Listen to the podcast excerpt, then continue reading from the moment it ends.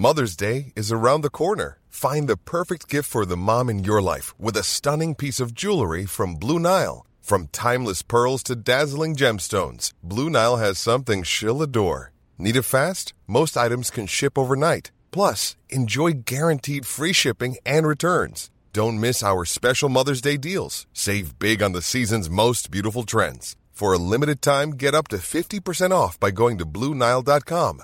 That's Bluenile.com. Heraldo Podcast, un lugar para tus oídos. Noticias del Heraldo de México.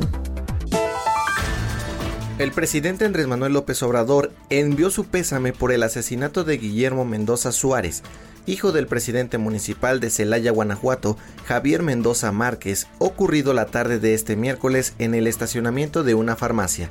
El mandatario se refirió al hecho como lamentable y envió sus condolencias a los familiares y amigos.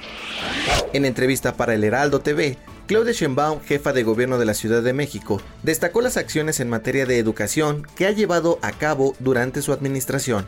La mandataria enfatizó la inversión anual de más de 6 mil millones de pesos para las niñas y los niños de la capital del país, Gerardo Esquivel, subgobernador del Banco de México, señaló que la institución está preocupada y consciente que los altos niveles de inflación perjudican a los de menores ingresos. El funcionario aseguró que se espera que la inflación alcance su máximo nivel de este trimestre, para luego empezar a bajar y converger al objetivo de 3% durante el primer o segundo trimestre del 2024, por lo que hizo un llamado a las familias a hacer un uso razonable de los recursos en estos tiempos difíciles.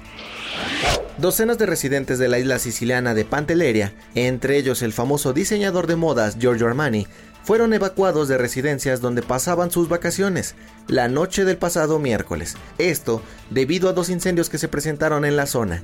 El diseñador y 30 personas más fueron desalojados en barcos a zonas más seguras de la isla.